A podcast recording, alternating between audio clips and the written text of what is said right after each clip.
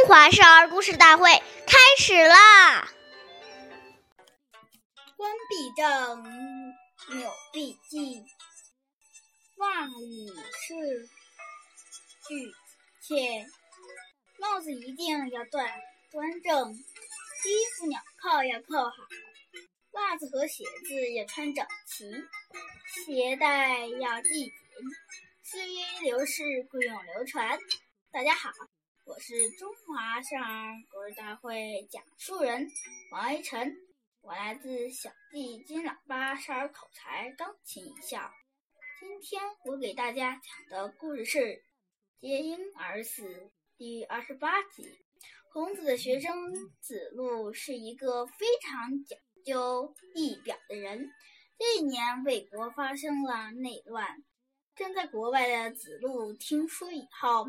急忙往回赶，有人劝他：“现在国中危险，回去很可能遭受祸灾祸。”子路说：“拿了国家的俸禄，就不能躲避祸难。”进城以后，子路接力帮助军平叛，但是因因寡不敌众，在敌人的武士击中，帽子上的缨带也被割断了。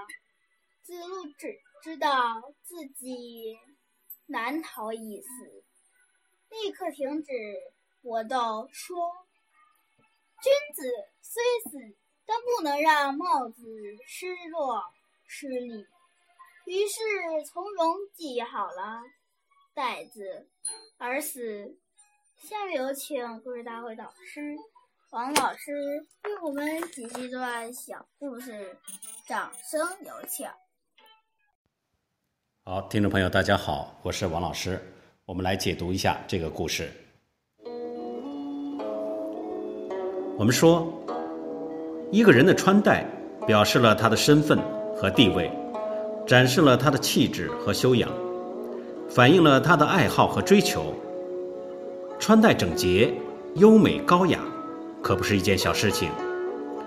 一个人的仪容仪表，不仅关系自身的形象，有时还关系到工作前途，同时也关系到他对他人的尊重。很多大学生去应聘时，穿得邋里邋遢，不修边幅。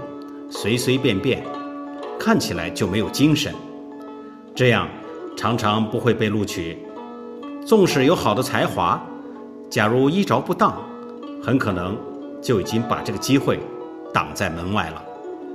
所以不能忽视孩子的仪表，他对孩子的心理变化和发展有很大的影响。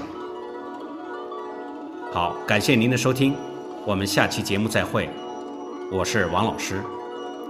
想参与讲故事的同学，请关注我们的微信“微库全拼八六六九幺二五九”。